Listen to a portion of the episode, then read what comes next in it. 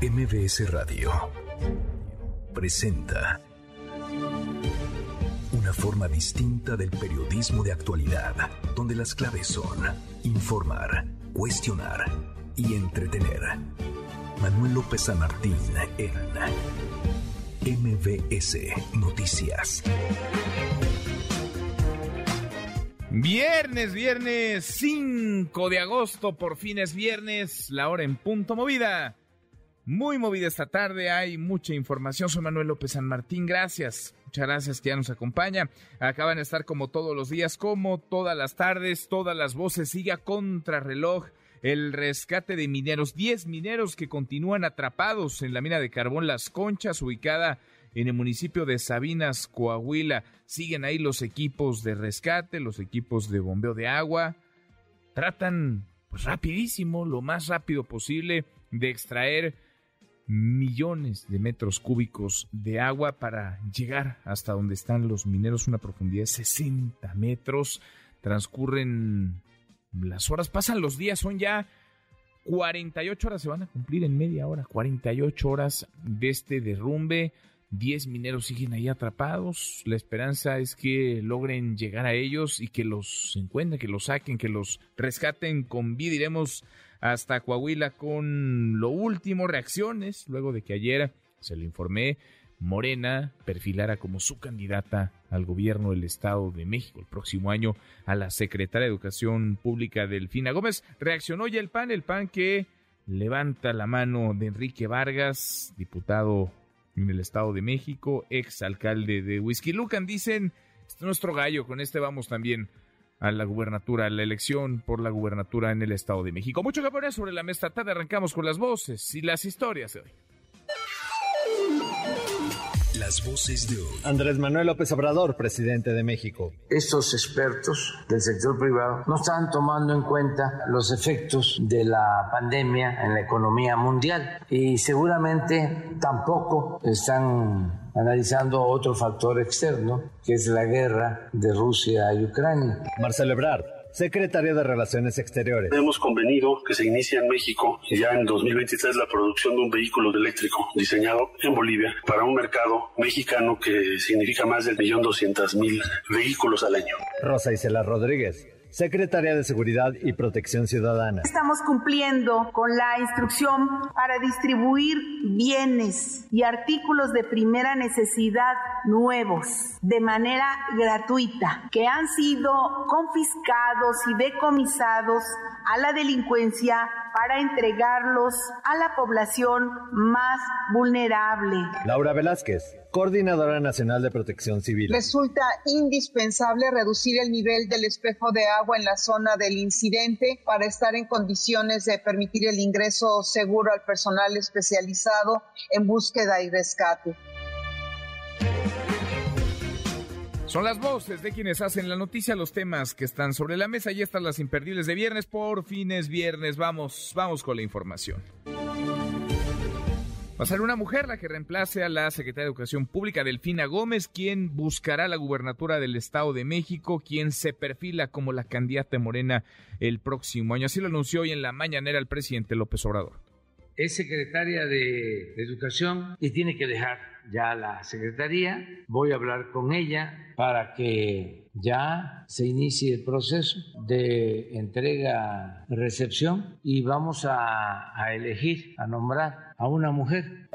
Una mujer entonces llegaría en sustitución de Delfina Gómez, quien pues ya los tiempos están acelerados, vivimos entre 2023 y 2024, pese a que es 2022. Morena tendría ya y Delfina Gómez contendiente para la elección del Estado de México a través de su cuenta de Twitter. El presidente del PAN Marco Cortés anunció que su candidato será Enrique Vargas del Villar, actual coordinador del grupo parlamentario del PAN y diputado en el Estado de México. Aún no se define si habrá o no alianza con el PRI, con el PRD. Hasta hace una semana Marco Cortés decía que el PAN no ha pedido como tal una alianza con esos partidos en aquella entidad. Vamos a ver, por lo pronto pone un nombre ya sobre la mesa. Y sigue el rescate de 10 mineros que continúan atrapados en la mina de carbón Las Conchas, ubicada en Agujita, el municipio de Sabinas, Coahuila. En el lugar se mantienen 19 equipos de bombeo de agua que permiten la extracción de 60 litros por segundo. Se ha colocado 7 generadores de energía eléctrica, todo a contrarreloj porque pasan las horas y la esperanza se desvanece. 48 horas de este derrumbe, 10 mineros siguen ahí atrapados. La voz de Laura Velázquez, coordinadora nacional de protección civil. Esta gran cantidad de equipo de bombeo ha logrado abatir los niveles de espejo de agua en la mina de manera importante. En un promedio se está extrayendo 60 litros por segundo aproximadamente y se tiene un volumen de extracción diario de 5.111 metros cúbicos. Vamos a platicar con ella, por supuesto. Iremos hasta Sabinas, Coahuila con lo último. El presidente, por su parte, insistió en que van a continuar trabajando hasta rescatar a los mineros, a los 10 mineros atrapados. Además, pidió a los familiares esto, no perder la fe. Sobre la situación lamentable de los mineros que están atrapados en Sabinas, Coahuila, vamos a continuar trabajando hasta rescatarlos, mandarles nuestra solidaridad, nuestro abrazo a los familiares. No perdamos la fe. En eso estamos metidos, en eso, completamente, en los mineros. ¿Hasta dónde debe bajar el agua para poder entrar? El... Eso lo están evaluando. Hay especialistas. Me están informando cada hora. Tengo información de lo que está pasando. No descartamos nada. No perdamos la esperanza, la fe de rescatarlos. No perdamos, dice el presidente López Obrador, la esperanza, la fe. Ojalá, ojalá que se rescate con bien, con vida a estos 10 mineros que siguen ahí atrapados en esta mina de carbón en el municipio de Sabinas, Coahuila. Ojalá. 48 horas han pasado del derrumbe. Pues la esperanza es lo último que muere, pero se antoja complicado con el correr de las horas, con el correr de los días. Una, un juez federal rechazó suspender la autorización de impacto ambiental del tramo 5 sur del tren Maya, el más polémico de los tramos. De esta forma se despeja la vía legal para ejecutar la obra entre Playa del Carmen y Tulum, aunque el proyecto fue ya decretado por el presidente como uno de seguridad nacional. Al menos 13 personas murieron, otras dos fueron detenidas tras un enfrentamiento con elementos de la Guardia Civil Estatal en San Luis Potosí. El enfrentamiento se dio ayer en el municipio de Rayón, donde un grupo criminal atacó a los elementos. Y durante julio el empleo registró un aumento, un crecimiento marginal, pero crecimiento final de cuentas, un aumento mensual del 0.1% al registrar 10.726 nuevos empleos, 78.8% de ellos permanentes. De acuerdo con datos del IMSS, hasta el momento se registran 21.079.434 puestos de trabajo, 86.8% de ellos permanentes y 13.2% eventuales. Hasta aquí resumen con lo más importante del día. Hemos venido platicando, le hemos venido informando de lo que sucede en esta mina de carbón en el municipio de Sabinas, Coahuila, una mina de carbón que pues, se derrumbó, se vino abajo. La mina de carbón Las Conchas, ubicada en Agujita. Diez mineros desde hace 48 horas están atrapados.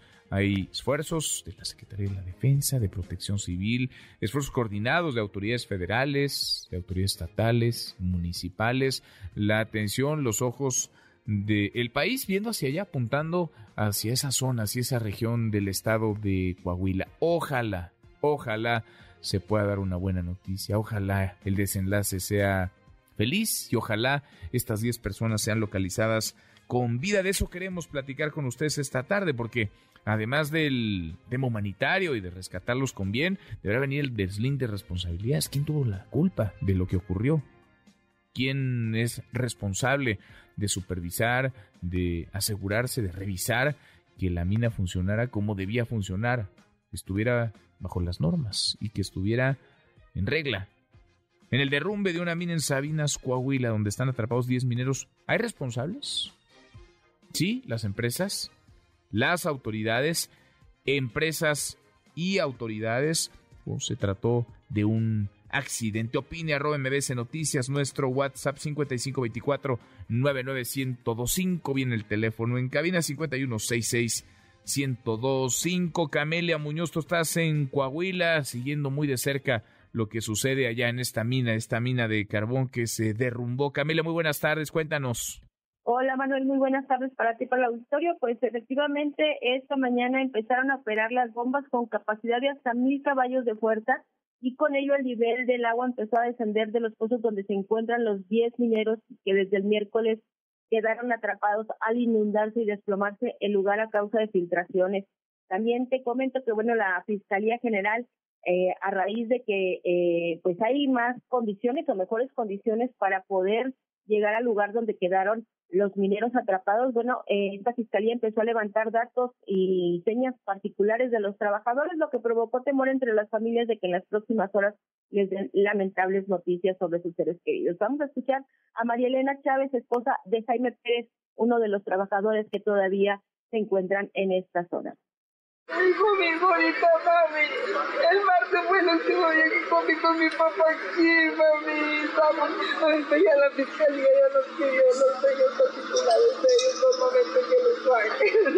Y que ya no tarda mucho, ya está poniendo las gotas grandes. Y es que, Manuel, desde temprana hora, como te menciono, se logró al fin establecer el tendido eléctrico para la operación de barrenos y 19 bombas que permitieron justamente que el nivel del agua empezara a descender. Te comento que el, eh, también esta mañana entrevistamos al fiscal general de Coahuila, Gerardo Márquez Guevara, quien señaló que ya tomaron las declaraciones de los cinco mineros que salieron del lugar el día de los hechos y el próximo lunes tendría avances. Esto fue lo que dijo. Tenemos ya un número importante de diligencias, declaraciones que hemos recabado de los trabajadores que fueron rescatados, cinco de ellos, también haciendo un estudio topográfico por parte de nuestros peritos y estaremos eh, determinando si existe algún delito no acreditado. Está la carpeta de investigación aperturada. Y bueno, eh, te comento también que Márquez eh, Guevara confirmó que se tiene ubicado y declarado a Cristian Eloy Solís Arriaga, quien aparece como propietario, perdón, de la concesión minera en esta comunidad de Agujita del municipio de Sabinas. Esto fue lo que comentó. Declaramos también al que se asume como propietario, Cristian. Cristian, y solicitamos algunas informaciones para determinar si en realidad aparece como propietario o no de la. Él dice que es el propietario, eh, de entrada él aparece como propietario. Manuel, es el reporte que tenemos hasta el momento. Bueno, ahí están todos, entonces nadie se mueve, nadie se va de ese lugar hasta encontrar a estas 10 personas que están atrapadas, Camelia. Así es, así es. Pues nos mantenemos pendientes y ojalá que haya buenas noticias. Volvemos contigo más adelante. Gracias. Buenas tardes. Muy buenas tardes, Camelia Muñoz. Rocío Méndez habló el presidente del tema esta mañana de nuevo. Rocío, parte de la mañanera, ¿cómo te va? ¿Qué tal, Manuel? Muy buenas tardes. De nueva cuenta se convocó a todos los involucrados en esta responsabilidad de poder rescatar a los 10 obreros que siguen atrapados en esta mina en Sabinas, Coahuila. En principio, Laura Velázquez, coordinadora nacional de protección civil, dio los detalles del lugar para poder comprender el desafío que enfrentan. Tres pozos se encuentran inundados a 350 metros de una fuente del río Sabinas y a 370 metros de la mina Concha Norte. Se han instalado las bombas con la finalidad de bajar el espejo de agua para que los cuerpos de búsqueda y rescate puedan ingresar de manera segura a la mina. Se tiene un volumen de extracción diario de 5.111 metros cúbicos. La CFE habilitará una línea que va a proveer de energía a todo el equipo que se encuentra en el sitio. Estamos trabajando 383 elementos, 19 bombas sumergibles, 11 generadores eléctricos y además 8 torres de iluminación. El subsecretario de la Defensa Nacional, Agustín Radilla Soastegui, también estableció lo que a las 7 de la mañana implicaba el nivel de la inundación en la mina. Vamos a escuchar en el área afectada. El día 3 de agosto la primera medición eran 34 metros, en la madrugada del día de hoy 32 y ahorita ya son 30 metros que tiene el agua. Se decidió hacer una perforación en Mina Las Conchas que permitirán colocar una cortina para evitar que siga llegando más agua a los pozos donde está el accidente. Tenemos seis buzos de fuerzas especiales, 30 elementos del equipo de respuesta inmediata emergencias o desastres con capacidades para rescate de personas atrapadas en estructuras colapsadas, empleando equipo especial para romper concreto y metal también cuenta con detectores de calor a través de paredes. Ya efectuaron los reconocimientos necesarios. Una vez que baje el nivel del agua podrán lograr el rescate de los 10 mineros atrapados. Y tal como destacabas, Manuel, desde muy temprano el presidente Andrés Manuel López Obrador insistió en no perder la fe en estos trabajos sobre la situación lamentable de los mineros que están atrapados en Sabinas, Coahuila. Vamos a continuar trabajando hasta rescatarlos, mandarles nuestra solidaridad, nuestro abrazo a los familiares. No perdamos la fe. En eso estamos metidos, en eso, completamente, en los mineros. ¿Hasta dónde debe bajar el agua para poder entrar? El... Eso lo están evaluando. Hay especialistas. Me están informando cada hora. Tengo información de lo que está pasando. No descartamos nada. No perdamos la esperanza, la fe de rescatarlos. Manuel, esto fue lo que se planteó sobre el tema en Palacio Nacional hoy por la mañana. No perdamos la fe, dice el presidente, y si la esperanza es lo último que muere, aunque han transcurrido ya 48 horas de que 10 personas siguen atrapadas, hay 10 mineros continúan bajo, bajo la tierra. Gracias, muchas gracias, Rocío. Buenas tardes. Muy buenas tardes y tendrá que venir. Por supuesto, el rescate es lo más importante, localizar con vida a las personas, sacarlas, rescatarlas, pero tendrá que venir el deslinde de responsabilidades, porque nos negamos a creer, a pensar que esto se trató de un simple accidente. Hay omisiones de parte de autoridades u omisiones por parte de las empresas, hay irresponsabilidades, tendría que haber pues tramos de culpa y por supuesto carpetas de investigación para que se sancione, para quien que se castigue a quien hizo o dejó de hacer lo que debía, sean autoridades formales, de cualquier nivel de gobierno, del nivel federal, estatal, municipal, o se trate de empresas o de personas físicas. Le agradezco estos minutos a Omar Ballesteros, integrante de la organización Familia Pasta de Conchos. Omar, gracias por estos minutos. ¿Cómo estás? Buenas tardes. buenas tardes, saludos a ti y a todos Muchas gracias. Gracias por platicar con nosotros. Evidentemente, la tragedia en Pasta de Conchos, vaya, es una huella imborrable. Ahí siguen los restos de los mineros que murieron atrapados después de este derrumbe. Inevitable pensar en lo que, en lo que ocurre e inevitable traerlo a cuenta ahora que observamos con horror estas imágenes, estos rescates que a contrarreloj se buscan realizar de 10 mineros que continúan atrapados. ¿Tú qué ves?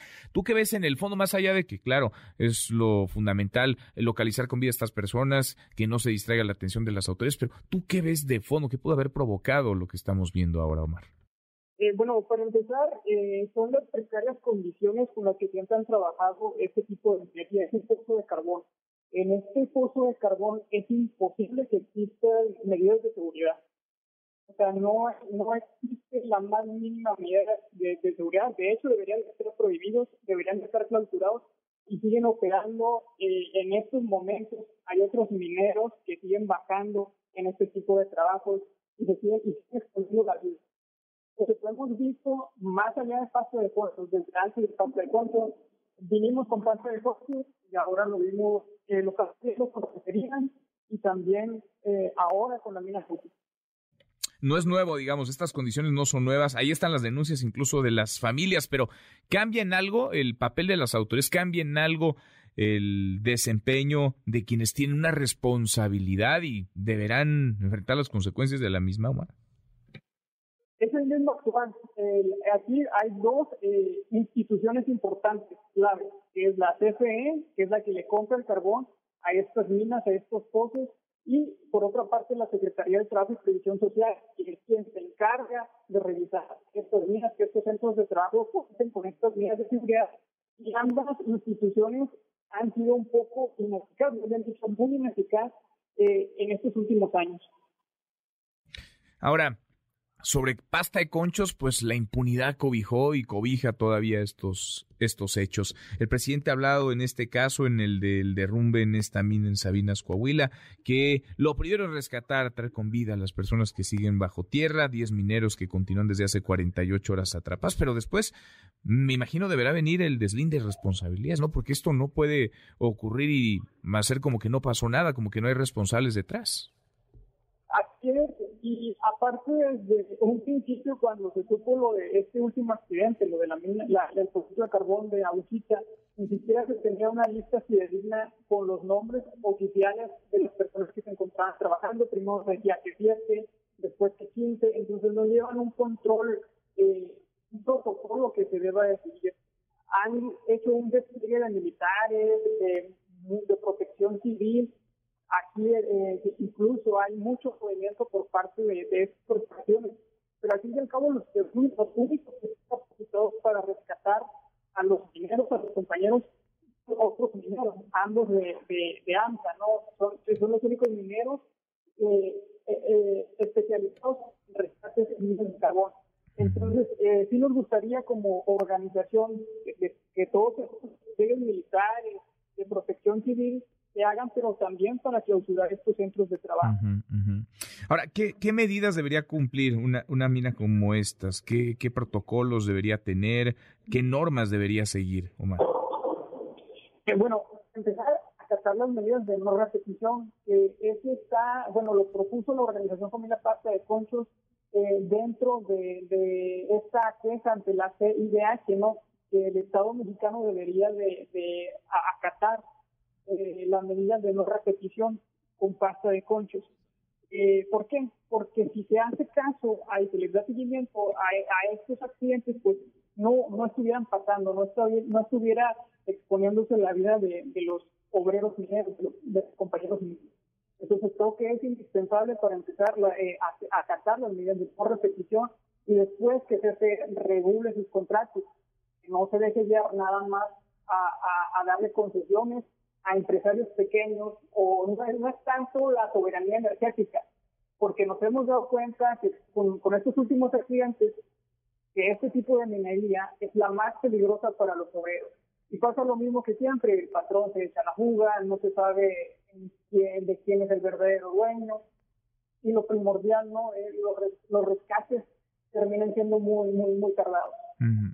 ¿Es responsabilidad federal, es responsabilidad estatal, es responsabilidad municipal, es responsabilidad de todos, es responsabilidad de la empresa? ¿Cómo lo ves, Omar?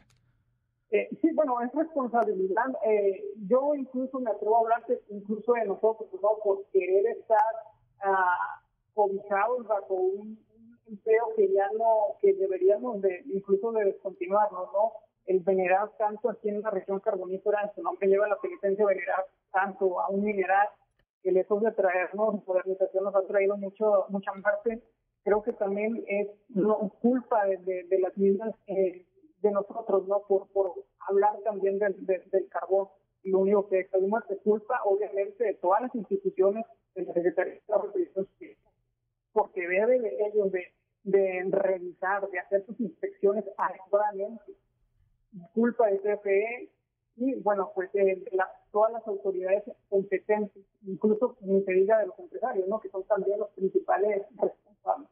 Pues sí, responsabilidades compartidas, responsabilidades que deberán ser aclaradas. Ojalá no estemos lamentando una tragedia, ojalá sean rescatadas con vida estas 10 personas, pero aún así tiene que haber un deslinde de culpas, tenemos que saber con verdad quién no hizo lo que debía hacer y provocó con sus acciones o con sus omisiones que este derrumbe sucediera. Omar, muchas gracias, gracias por estos minutos. Saludos, Igualmente, muy, muy buenas tardes, Omar Ballesteros, integrante de la organización Familia Pasta de Conchos. Laura, con 24 pausa, volvemos, hay más. Continúa con la información con Manuel López San Martín en MBS Noticias. MBS Noticias con Manuel López San Martín. Continuamos.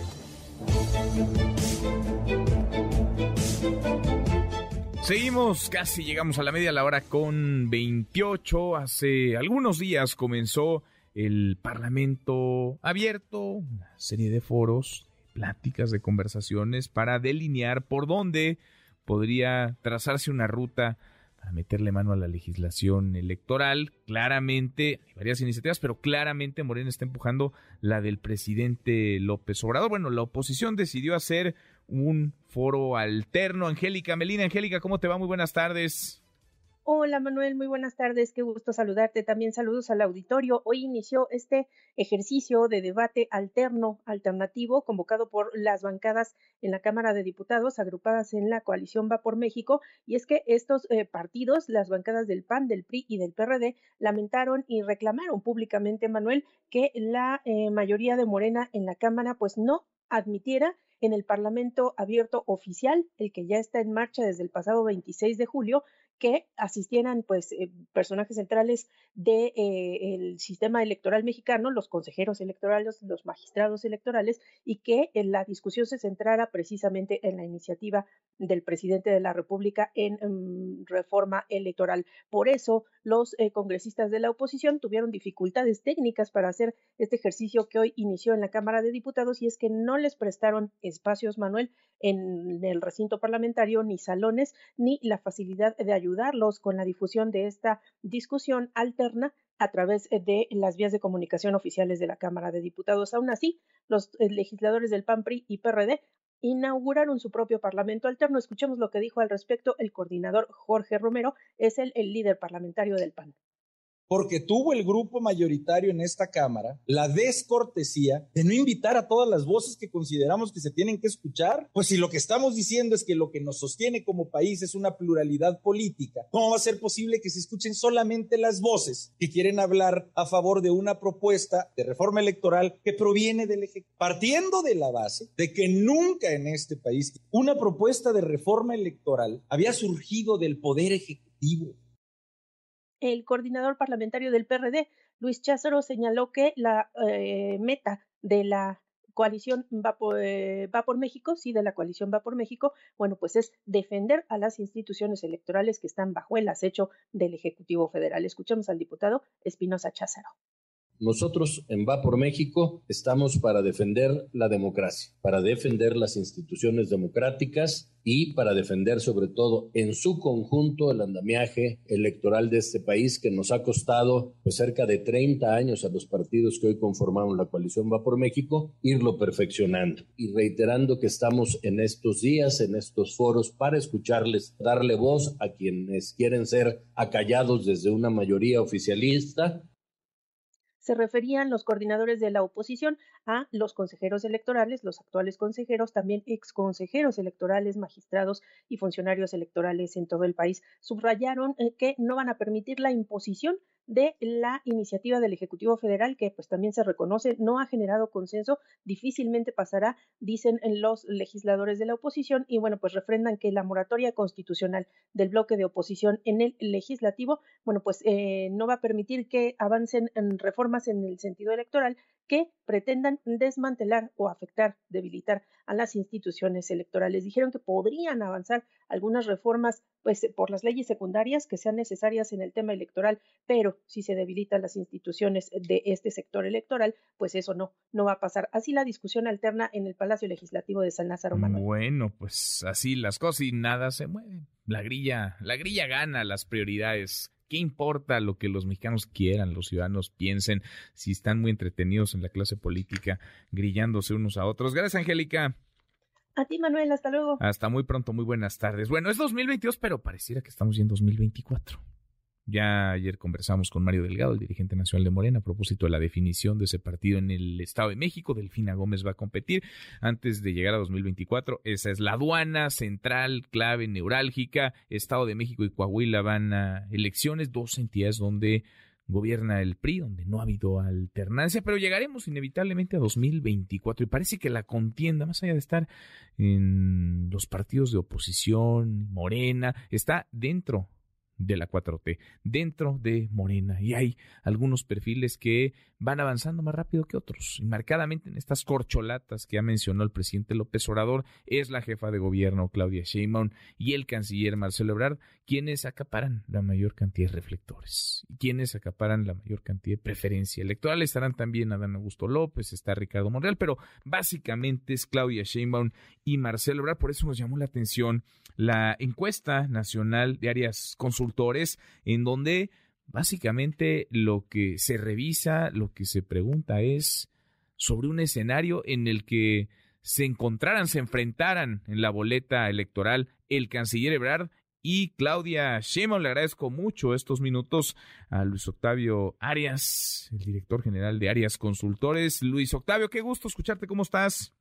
Manuel, qué gusto escucharte. Muchísimas gracias de nueva cuenta por tu invitación. Saludos a ti y a tu audiencia con mucho cariño. Al contrario, gracias. Ebrard versus Sheinbaum, así, así la visten, así la presentan, esta encuesta nacional de áreas consultores, por muchas razones eh, llamativas. A ver, platícanos un poco, eh, primero, cómo se les ocurrió, porque además ya ponen a Sheinbaum como candidata de Morena, Verde y Partido del Trabajo, y a Marcelo Ebrard como aspirante Movimiento Ciudadano, PAN, PRI, PRD. ¿Cómo, cómo se les ocurre y qué es lo que encuentras en esta medición, Luis Octavio? ¿Cómo se nos ocurrió? Bueno, yo creo que es un, es un hecho eh, ya que tiene bastantito tiempo en el cual, recordemos en los tiempos donde predominaba el PRI o el PAN, habían tres, cuatro candidatos preferidos del gobierno en turno y siempre había un rebelde, siempre había un personaje que se brincaba otras siglas, lo cual no, nunca se esperaba en aquellos, en aquellos tiempos por cuestiones de lealtad, institucionalidad y todo esto. Y dentro de las tres corcholatas que tenemos, Claudia Sheinbaum, Marcelo Ebrard y Adán Augusto López, pues también pudiera ser un escenario viable. Ahora, siendo muy realistas, y lo he dicho varias veces, Claudia Sheinbaum y Adán Augusto tienen un capital homogéneo al que tiene el presidente. No se diga de Adán Augusto, secretario de Gobernación, tabasqueño, gobernador gracias al presidente López Obrador, secretario de Gobernación gracias al presidente López Obrador y ahora candidato, serio candidato, gracias al presidente López Obrador. Y Claudia Sheinbaum, pues obviamente la candidata preferida del, del presidente López Obrador por similitudes en la narrativa, por similitudes en el comportamiento, eh, siempre secunda a Claudia Sheinbaum todo lo que diga, inclusive si ves su, su, narrativa en sus mañaneras, o no sé cómo le llame la jefa de gobierno al ejercicio homogéneo que hace el presidente en las mañaneras, casi casi que se conducen en la misma eh, comunicación. La excepción aquí es Marcelo Ebrard, el cual, bueno, es el más probable que pudiera salirse de, de lo que son las siglas de Morena y adherirse al Movimiento Ciudadano ¿Qué pasaría si Marcelo Ebrard decide rebelarse y competir con el capital más fuerte que tiene el presidente? Porque hay que aceptarlo. A una ausencia absoluta de oposición, porque la verdad no hay oposición, por más de que se junten todos, bueno, pues ¿qué pasaría si ponemos una figura, la figura más importante de todas las encuestas, en preferencia como candidato Morena, en otro partido político? Y mira qué sorpresota me dio a mí que en ese mismo levantamiento, en el mismo levantamiento donde la gente prefiere a Morena, en el mismo levantamiento donde el presidente se mantiene con una excelente aprobación, en ese mismo levantamiento donde Marcelo Ebrard y Claudia Sheinbaum son los dos personajes que lideran la preferencia como candidatos a Morena, ¿qué pasa si a Marcelo lo ponemos bajo las siglas del Movimiento Ciudadano PRI-PAN-PRD contra Claudia Sheinbaum bajo las siglas de Morena y el Partido Verde Ecologista. A ver, ¿y qué pasa? ¿Qué pasa cuando le preguntas a la gente? A ver, es un, es un análisis interesante, aunque ha dicho, vaya, Claudia Sheinbaum no nos queda, creo que a nadie la menor duda, es eh, incondicional, cercana al presidente López Obrador, pero en esa misma ruta ha abordado el canciller y ha dicho, yo no voy a eh, confrontarme, no me voy a distanciar, el presidente López Obrador y la Cuarta Transformación deben, digamos, de continuar y de tener eh, un, un legado, pero es un análisis este interesante. ¿Con qué te encuentras cuando le preguntas a la gente, Sheinbaum, Ebrard, si los dos estuvieran en la boleta, ¿qué pasa? ¿Qué pasa? Que el canciller obtuviera bajo las siglas de Movimiento Ciudadano principalmente el PAN-PRD el 31.7% de preferencias de intención del voto contra un 27.2% de Claudia Sheinbaum en intención del voto. Claro, hay un alto porcentaje de, indecisos en este sentido. Y es increíble porque, por ejemplo, en los careos donde tanto Claudia Sheinbaum y Marcelo Ebrard estuvieran bajo las siglas de Morena, pues Marcelo Ebrard obtiene el 40% y el, o el 39% dependiendo si se pelea contra Ricardo Anaya, contra Lili Telles. Ebrard 40%. Claudia Sheinbaum 36 y 35%. En segundo lugar, Luis Donaldo Colosio muy retirado, mucho, muy retirado, con un 20% promedio. Pero cuando sacas de la ecuación a Marcelo Ebrard como candidato de Morena y lo pones a competir como candidato opositor, es una realidad. Marcelo Ebrard, en, si desglosas los datos de todas las encuestas serias, es el que más capitaliza preferencia político-electoral de diversas corrientes políticas. Es decir, en pocas palabras, Marcelo Ebrard es el único candidato de Morena que es el más votado por Morena y tiene preferencias de panistas, priistas y de Movimiento Ciudadano. Es el único. Pues interesante este, este escenario en el que Marcelo digamos, se rompería con la 4T, se iría a otro, a otro partido o, a otro, con otros partidos a la boleta. Ahora, inevitable pensar en qué pasaría si no rompe y si Marcelo es el candidato de Morena, del PT y del Partido Verde, pues sería un candidatazo, ¿no? Con esta, con esta lógica y estos números, no solamente concentraría los apoyos de la 4T, sino de simpatizantes de otros partidos, Luis Octavio. Es correcto. Yo tengo una teoría, ojo, digo, es una teoría, si Marcelo Ebrard se sigue consolidando como el candidato más fuerte de oposición, el presidente no va a correr riesgos. Digo, me arriesgo a decir el presidente, pero pues hay un protocolo de consejeros de Morena y todo eso. La realidad es otra. No va a tomar riesgos y va a designar a Marcelo Ebrard para evitar que se salga a las siglas de otro partido político y perder la continuidad de su gobierno. Claro, el presidente quisiera que la próxima este, administración sea gobernada por una mujer, una mujer y de izquierda. Pero si no la alcanza, no va a correr riesgos y pues va a elegir al candidato. Pues el presidente podría tener eh, dos o quizá hasta tres candidatos suyos o cercanos a él en la, en la boleta. Ahora, faltará ver las decisiones que tome Movimiento Ciudadano, que ha dicho varias veces, acá nos lo ha dicho en un par de ocasiones al menos eh, Dante Delgado, Movimiento Ciudadano que ha construido esta ruta de ir solo a pesar de los pesares y a pesar de las críticas de las dirigencias del PAN, PRI, PRD. En fin, interesante, muy interesante este, este escenario que puede consultarse, esta encuesta que puede consultarse en el sitio de Arias Consultores, publicada también en la revista 32. Luis Octavio, te agradezco como siempre. Muchísimas gracias, Manuel, que estés muy bien. Igualmente, muy, muy buenas tardes. Y así vamos a andar entre el cálculo, el análisis, la especulación de cara a la contienda, la contienda presidencial de 2024. Dos presuntos responsables en otro tema del asesinato del periodista Ernesto Méndez habrían sido ya identificados. Platícanos, Sergio Ortiz. Sergio, buenas tardes, saludos hasta Guanajuato, ¿cómo te va? Manuel, buenas tardes, muy bien, muchísimas gracias. Saludo a todo el auditorio. En efecto, como bien comentas, dos presuntos responsables del asesinato del periodista Ernesto Méndez ya fueron identificados. Sin embargo, podría haber más implicados, así lo adelantó el gobernador del estado, Diego Señor Rodríguez Vallejo, quien señaló que están por girar ya las órdenes de aprehensión. El mandatario explicó que la investigación de balística permitió dar con al menos dos personas. Ernesto Méndez, junto con dos personas más, hay que recordarlo, fueron acribillados en San Luis de la Paz la madrugada de este miércoles en un establecimiento de venta de cerveza propiedad también de Ernesto. En el encuentro entre el mandatario con periodistas, camarógrafos y fotoperiodistas, se entregó una carta en la que se le solicitó al gobernador justicia por este caso. Vamos a escucharlo probables responsables y, espero que en las próximas horas podamos tener la atención de los presuntos responsables y llevarlos ante la justicia. No descartamos la participación de más personas, pero sin embargo, evidentemente, la participación balística de la participación de las personas es una realidad. Eh, las líneas de investigación siguen abiertas, no se ha eh, ninguna de las cuatro que mencioné al principio presente del periodista Ernesto Méndez se realizó en San José y Turbide. Decenas de personas y familiares acudieron a decir adiós al periodista, esto al interior de la parroquia del Señor de San José.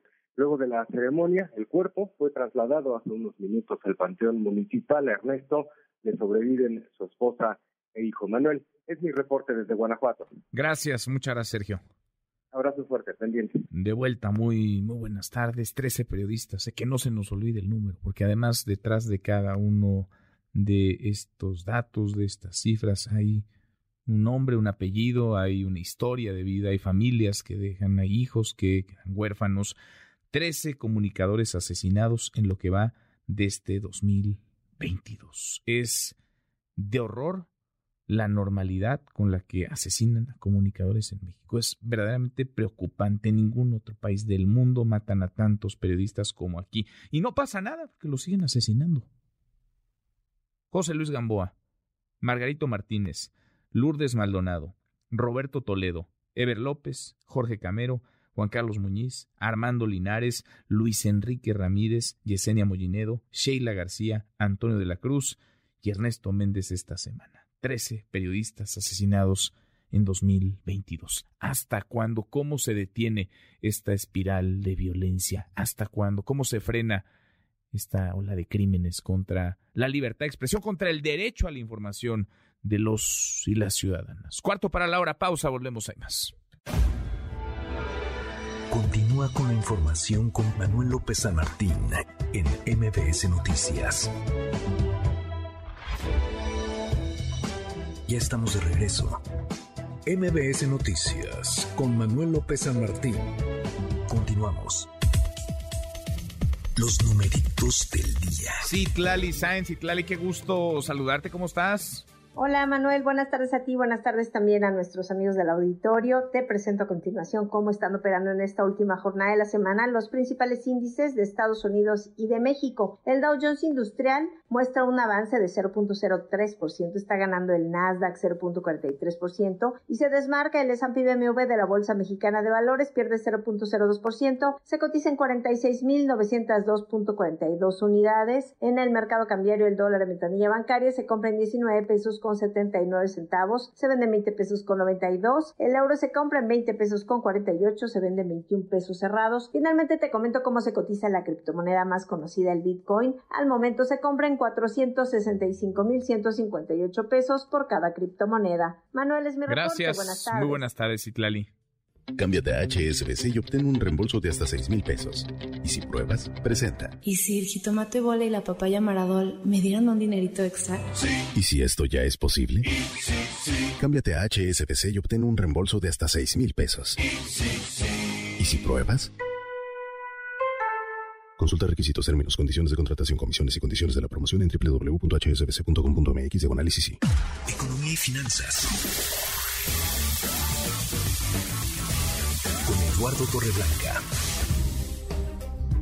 Lalo, qué gusto, qué gusto saludarte, ¿cómo te va? Igualmente, Manuel, ya en viernes, ¿no? Ya llegó el viernes. Por fin, Manuel, lo logramos, es, es viernes, Lalo. Sí, oye, pues no, no vamos a cerrar con una buena noticia. La economía no. mexicana está en un, pues en una especie de montaña rusa, a veces para arriba, muchas otras para abajo. Y esta, pues esta noticia nos tendría que preocupar y sobre todo ocupar qué está pasando, por qué se cayó la inversión privada en México, Lalo.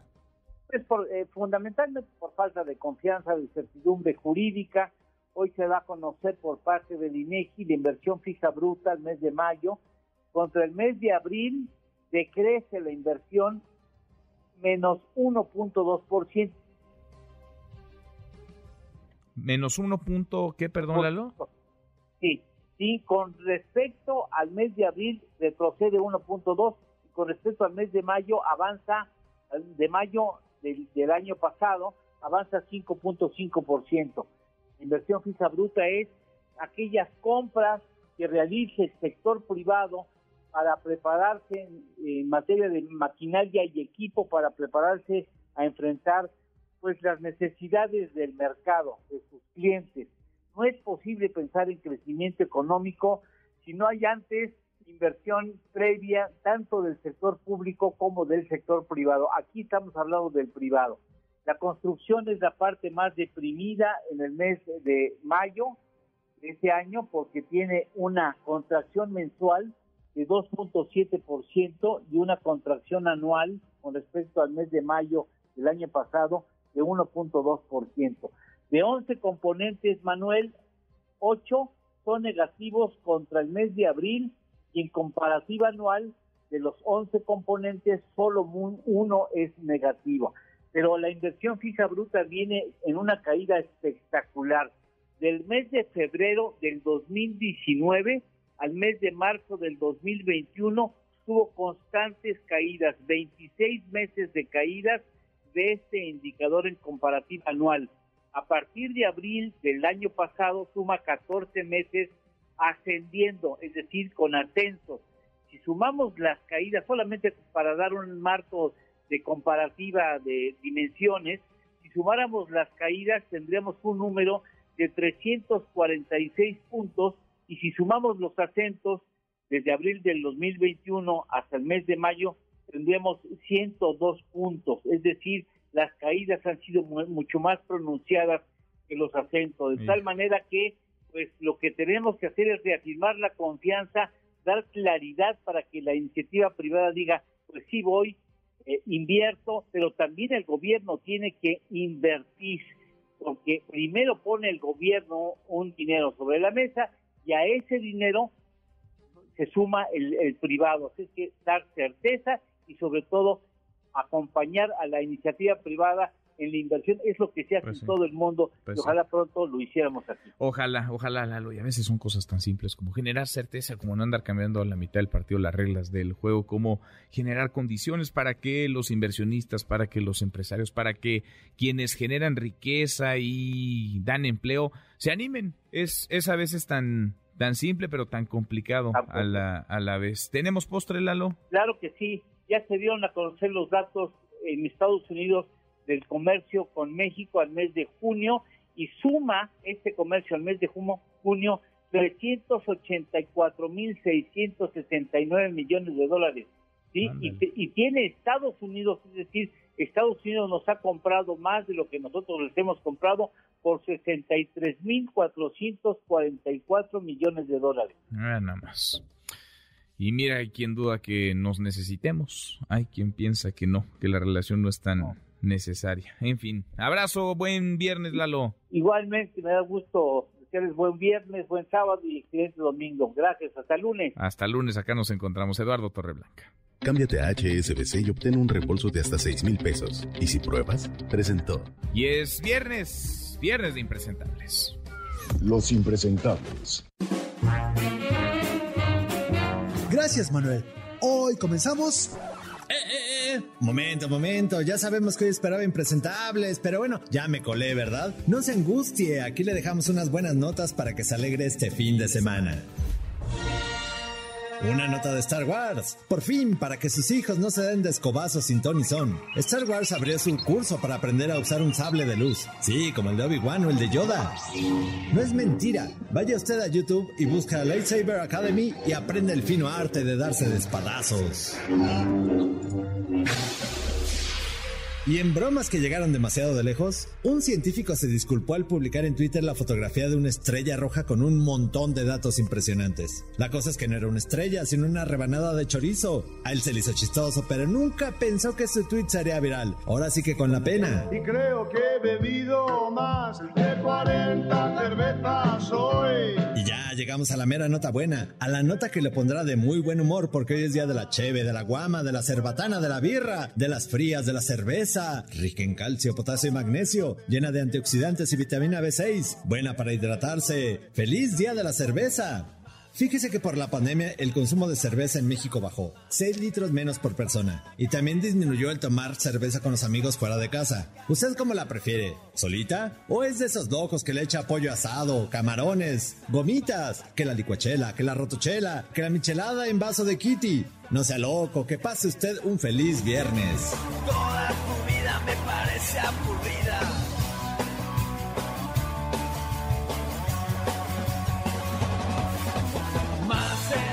Para la cabeza, más cerveza para la cabeza. Mi querido Memo, Guillermo, Guillermo Guerrero, qué gusto saludarte, ¿cómo estás? ¿Cómo estás, Manuel? Hace mucho que no te saludaba en viernes. En viernes tenía mucho, ¿verdad? a ver, tengo varias acotaciones con respecto a lo que acabo de escuchar. Excelente. Primero, primero. Estás aquí en viernes. Estoy aquí en viernes. Te metiste en la sección de impresentables. Nuestro querido Eric está un poco enfermo, entonces pues ya me colé.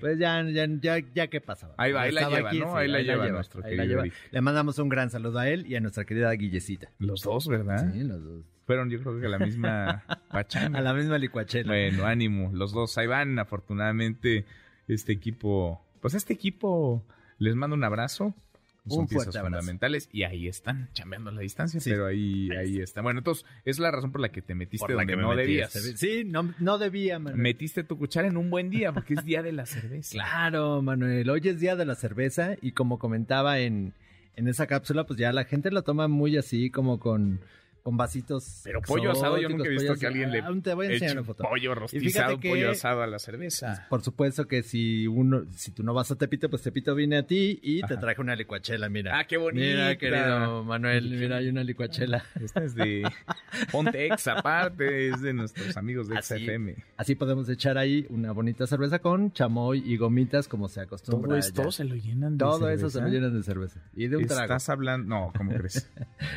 ¿De un trago? No, no, no. Pero ¿cuántos litros es? A ver, Como ¿cuánto dos le litros. Dos litros más o menos debe ser esto, ¿no? Sí, una caguama. le cabe, ¿Cuánto? Un poquito más de una caguama. Fácil, esto está muy grande. Es una licuadora esto. Hoy es día de la cerveza. Festejen con moderación. Festejen con moderación, pero festejen. Y nunca eh, a menores de edad, hay que recordarlo. No utilice el aparato y dices, esto no va en el lugar de la licuadora. Que ponen aquí la leyenda porque nada más, pues es el, el vestido nada más. que Ojalá nunca se te vea con ese vaso de licuachela, Manuel, ahí Ojalá, tomando. ojalá, ojalá no te puedo asegurar, pero bueno, está muy bonita esta licuacha. En fin, ¿sí me la estás regalando o nada más me la Este es trajiste a prestada, presumir? Es prestada, es prestada. Es de. Exa, ¿verdad? Por eso le pusieron. Le pusieron eso. Está bien, bueno. Oye, mi querido Manuel, tenemos regalos. Ya que, ya que aprovecho para colarme este viernes, traigo regalos. A ver. Fíjate que ayer se fueron eh, los de Plácido Domingo. Sí, la verdad sí, es que sí, muy sí. bien. Muchísimas gracias mero. a quien participó el 16 de agosto. Sí. Tenemos otros dos para Plácido Domingo si quieren ir, ya que se fueron muy Buenísimo. rápido. En la arena, ¿verdad? En la Arena Ciudad de México, 16 de agosto. Y si el próximo fin de semana, no este, el otro, quieren ir a Vaselina, a La Sirenita o a Mentiras, también tenemos boletos. Díganos en el 55 51 66 1025, 55 51 66 1025, cómo acostumbran tomar su cerveza y ya con eso se regalan. ¿A ti cómo te gusta? A ver, ¿cómo Solita. prefieres la cerveza? Yo, la verdad, solita. Bien fría, ¿no? Bien fría, solita y acompañada con amigos, querido Manuel. Ah, qué bonito. sí. Pues la acompañan ¿Qué tal, eh? Sí, yo solita también. ¿Sí? A lo mejor con un poquito de limón. Mm, Depende. ¿Clara o oscura? oscura. Oscura. Oscura siempre. Hay alguna por ahí, una mexicana que me gusta muchísimo, pero no la voy a decir para no. para no ¿Caguama o en en bolsita? más pequeñas? En bolsita con popote. Eres capaz. Oye, a ver, nada más aclárame esto del chorizo. ¿Qué, qué pasó con esto que decías del chorizo? Fíjate que sí, es una broma que hizo este científico. eh, publi- publicó una foto de una rebanada de un chorizo. dice- Decía él que era una estrella, pero era una broma. Él, él de verdad lo puso como una broma, un pero la verdad chorizo. todo lo creyeron. Y entonces los, los, Qué los periódicos bárbaro. empezaron a, a difundir esta fotografía. Hay y chorizo dijo- en el espacio. Dijo, no, es un chorizo. Pero pues ya, Qué bárbaro. Buena nota de viernes. En fin. Gracias, Memo. Gracias, Manuel. Guillermo Guerrero y abrazo a Guille, abrazo a Eric, que estén, que estén muy bien, que se sigan recuperando, que van a estar con toda seguridad la próxima. La próxima segan, la próxima semana. Pausa, volvemos ahí más. Continúa con la información con Manuel López San Martín en MBS Noticias. Ya estamos de regreso. MBS Noticias con Manuel López San Martín. Continuamos. La hora con tres viernes, por fin es viernes, llevamos el viernes 5 de agosto, revisamos las redes, cómo se mueven las cosas en Twitter. Caemos en las redes. El presidente López Obrador se está moviendo el nombre de Delfina Gómez desde ayer. Anunció que será una mujer la que revele a la- releve a la secretaria de Educación Pública, quien va a buscar por segunda ocasión la candidatura al gobierno del Estado de México. Ayer se anunciaron los resultados de las mediciones que realizó Morena. Delfina Gómez ganó, vaya, arrasó 2 a 1, gana a Fernando Vilchis, alcalde de Catepec, también a Higinio, a Higinio Martínez, a Horacio Duarte. Delfina Gómez va a estar en la boleta el próximo año, una elección clave, la antesala de la presidencial, la antesala de 2024. Rocío Méndez, más de la mañanera. ¿Cómo estás, Rocío? Buenas tardes otra vez. Buenas tardes, Manuel. Como lo has dicho, la próxima semana se va a definir el relevo en la Secretaría de Educación Pública en lugar de Delfina Gómez. Escuchemos al presidente Andrés Manuel López Obrador. es secretaria de Educación y tiene que dejar ya la secretaría. Voy a hablar con ella para que ya se inicie el proceso de entrega-recepción y vamos a nombrar a una mujer. Pues ahora que regrese, porque voy a iniciar una gira, puede ser la semana próxima, ya hablo con ella y ya puedo comentar quién va a ocuparse de la Secretaría. Tiene que ser para la semana que viene porque tiene que empezar el proceso de entrega a recepción y viene el inicio del nuevo ciclo escolar. Sí, ya vamos a resolverlo. Sin referirse por su nombre a Morena, el presidente Andrés Manuel López Obrador también habló de este proceso que se vivió camino hacia la candidatura a la gubernatura en el Estado de México. Me gustó mucho también la actitud de Higinio, de Horacio, de Vilchis, todos con mucho respeto a la maestra, aceptando el proceso.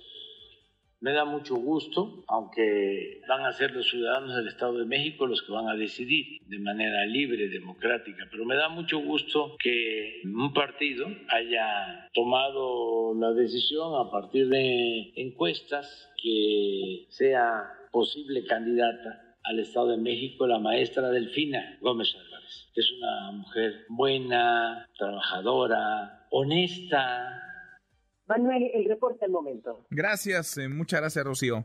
Buenas tardes. Muy, muy buenas tardes. Va a ser Delfín entonces la candidata y eso mueve las fichas, mueve las piezas. Se necesita un relevo en la Secretaría de Educación Pública, dice el presidente. Va a ser mujer, ya después a Papacha Cobija Morena.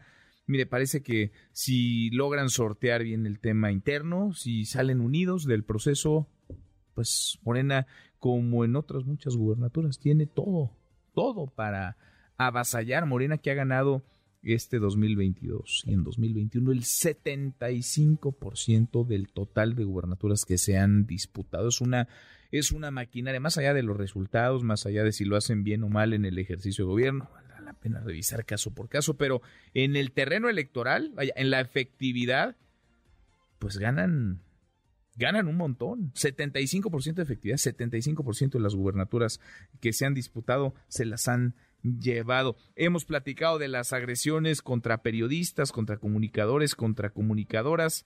13 periodistas asesinados en lo que va de este 2022. Hay otro caso al cual ya se le está tomando, pues por lo menos importancia, relevancia y se están implementando medidas de protección. Esto para la periodista Susana Mendoza Carreño. Platícanos, Elsa Marta Gutiérrez. Elsa Marta, buenas tardes. Gracias, Emanuel. Buenas tardes. Así es, eh, ante una solicitud eh, del Juzgado Quinto de Distrito de Amparo en materia penal del Estado de Jalisco, autoridades eh, federales, estatales y municipales ya rindieron un informe sobre el Estado que guarda este plan de protección que le ofrecieron a la periodista Susana Mendoza Carreño, que recordarás fue agredida el pasado primero de julio ahí en el municipio de Puerto Vallarta. Esto que te doy a conocer, Manuel, es un acuerdo que toma el juzgado derivado precisamente del amparo que promovió la defensa de la reportera y también de quien es directora de Radio Universidad ahí en Puerto Vallarta.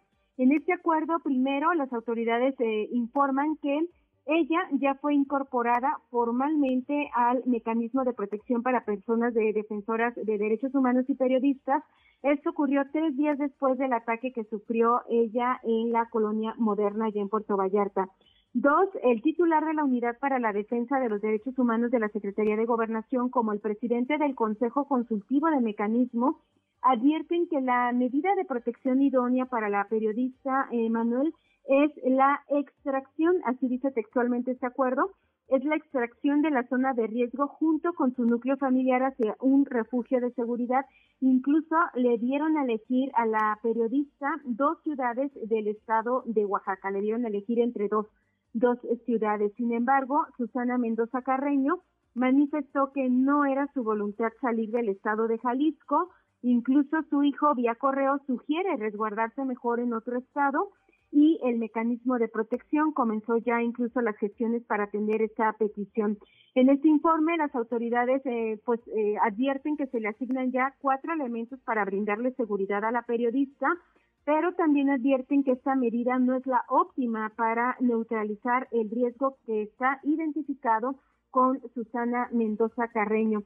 Intentamos, eh, Manuel, ya por último, platicar con el abogado de la directora de Radio Universidad en Puerto Vallarta, Maximiliano Lomeli Cisneros, pero él respondió que no puede dar ningún tipo de declaración a raíz de este acuerdo que emite el día de ayer el juzgado quinto de distrito de amparo en materia penal del estado de Jalisco, pero al menos se comprometió que iba a platicar con la periodista para ver la posibilidad de que se nos dé una entrevista para eh, conocer si están de acuerdo con todo este acuerdo que emite este juzgado o si bien buscarían alguna otra medida y saber si efectivamente, eh, bueno, eh, saldrían ellos de Puerto Vallarta y se irían a vivir a otro estado de la República.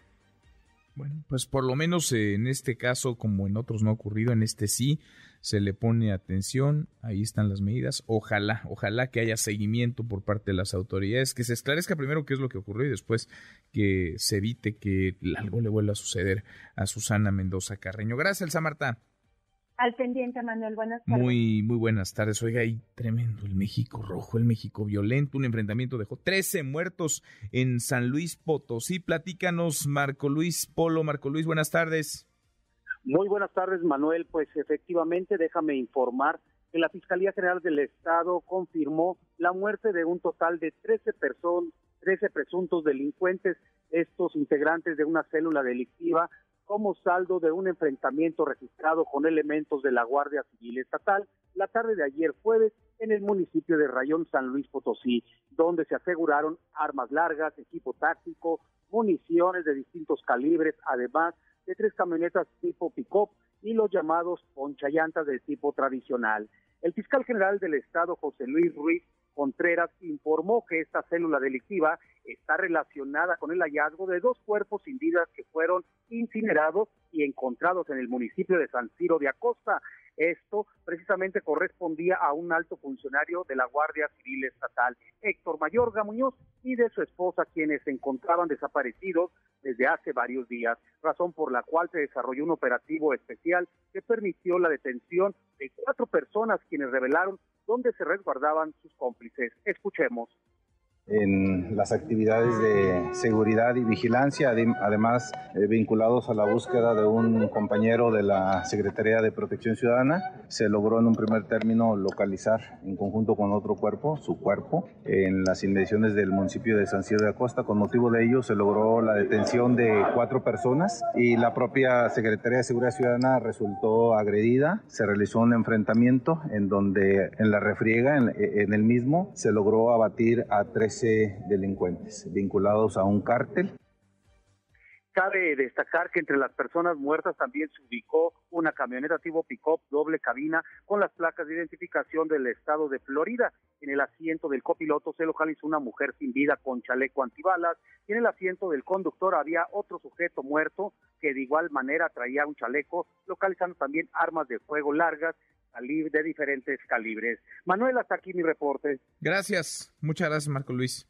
Muy buenas tardes. Muy, muy buenas tardes. Oiga, y en la Ciudad de México, tendencia el hashtag Naomi Nicole, se dictó la primera sentencia condenatoria por el homicidio de una mujer transexual. Los condenados son los ex militares Aristóteles N. y José Luis N., quienes recibieron una pena de 23 años. Además, se les impuso el pago de una indemnización de cinco años de salario mínimo y los servicios funerarios. Platícanos qué pasa, Juan Carlos, Juan Carlos Alarcón, porque este viernes se reanudó la audiencia de vinculación al proceso de Lenin Canchola, un líder criminal muy sangriento, muy violento, que fue detenido en Monterrey, en Nuevo León. Juan Carlos, buenas tardes, ¿cómo te va? Así es, Manuel, me da gusto saludarte. Muy buenas tardes. Un juez de control del Tribunal Superior de Justicia dictó auto de vinculación a proceso a Lenin Canchola y ratificó la prisión preventiva oficiosa por los delitos de asociación delictuosa y secuestro. En continuación de audiencia, el juzgador consideró que existen datos de pruebas suficientes para llevar a proceso al inculpado. Sin embargo, su abogado Arturo Toscano Mejía consideró que existe una cargada mediática de acusaciones que no forman parte de la carpeta de investigación, pero aún así dijo intentará demostrar que es inocente. Escuchemos. El día de hoy nos parece que fue un acto no conforme a derecho. ¿Puede decir que eh, Fue vinculado a proceso. ¿Bajo qué medida cautelar? Tiene la prisión preventiva viciosa. ¿Por qué delitos? Por secuestro y asociación delictuosa. Un secuestro que no existe, por cierto, ni la asociación. Eso lo dijo enfático y tan claro. No existe. Hoy se manifestó de forma lógica, razonada y congruente que no existe el delito. Sin embargo, bueno, entendemos que estamos en una contienda jurídica y vamos a presentar las pruebas correspondientes correspondientes para que nuestro cliente, en todo caso, pueda salir libre. Se le relaciona con diversos ilícitos de alto impacto en las alcaldías Álvaro Obregón, Magdalena Contreras, Coajimalpa y Venustiano Carranza. Además, se le señala de tejer una posible complicidad para eh, con la Unión Tepito para operar la venta de droga en el poniente de la ciudad. La audiencia anterior se suspendió puesto que el acusado se contagió de COVID-19 y por disposición sanitaria del tribunal no fue posible que se llevara a cabo.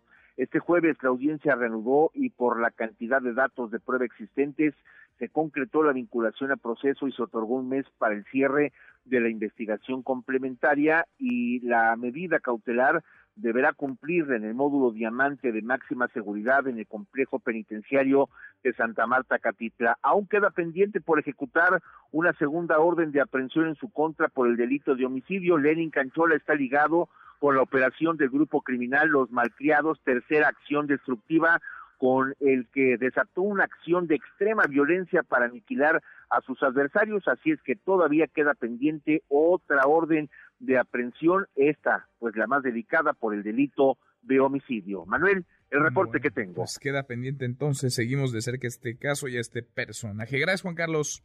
Muy buenas tardes. Muy buenas. Por cierto, el presidente esta mañana aseguró que para el primer trimestre de 2023, a ver si es cierto, habrá cobertura de Internet en todo el país, sobre todo, dice él, en las zonas más alejadas. Detalló que pedirá ayuda a los trabajadores de la CFE, de la Comisión Federal de Electricidad, para la instalación de 2.500 antenas a lo largo del país. ¿Cuántas veces no hemos escuchado esto? Internet para todos, Internet en todos los rincones, en todas las regiones del país. Ojalá esta sea la buena, ojalá. La mejor liga de fútbol del mundo tiene una nueva casa. Paramount Plus es la casa de la Liga Premier con 380 partidos en vivo. Suscríbete ahora en paramountplus.com y comienza tu prueba gratis por 7 días. Paramount Plus, la nueva casa de la Liga Premier, presenta. Deportes con Nicolás Romay en MBS Noticias. Querido Nico, qué gusto, qué gusto saludarte, ¿cómo estás? Muy bien, Manuel, encantado de saludarte, como siempre. Buenas tardes para ti, para toda la gente. Hay mucho fútbol y por todos lados, ¿eh, Manuel? Mucho fútbol. Llegamos al viernes, nuestro día favorito, Nico. Y la verdad es que vamos a, a disfrutar el fin de semana con fútbol, con deporte. El día de ayer ya eh, arrancó la jornada en el fútbol mexicano. Atlas le ganó 3 por 1 a Querétaro. Buen resultado para los rojinegros. Y lo más importante fue el saldo blanco en las tribunas, Manuel, porque había pues no, no quiero decir cierto nerviosismo, pero sí después de lo que pasó en el Querétaro contra Atlas, recordarás imágenes terribles que siguen en nuestra memoria y seguirán yo creo que por mucho tiempo, pues sí había expectativa de saber que todo se, se controlaría y que no habría ningún tipo de problema. Bueno, pues ayer así fue y ojalá que así siga siendo en los diferentes partidos de, de fútbol, que no vuelva a pasar, que no se vuelva a repetir lo que vivimos en ese Querétaro contra Atlas. Ojalá, ojalá que nunca vuelva a ocurrir, ojalá que nunca lo volvamos a ver en las tribunas, en las gradas del fútbol mexicano. La, eh, Nico, a ver, ¿arrancó la jornada qué? ¿Siete? ¿La 16? ¿La 22? La jornada ¿Cuál? 7, la jornada 7, Manuel. No, no te pongas exquisito. No, bueno, porque siete. apenas jugaban el pasado, ¿hace cuántos días? Tres días estaban jugando partidos de la jornada 16, ¿no? Sí, adelantados, ya sabes. Aquí nos gusta hacer la tarea. Antes de- dos meses y medio, Sí, qué sí. barbaridad. Sí, Bueno, eh, hoy tenemos Mazatlán contra Chivas a las 9 de la noche. Mañana Monterrey contra León, Cruz Azul visitando a Santos Laguna. El domingo Toluca Cholos, San Luis Necaxa, Pachuca Tigres y América contra Juárez.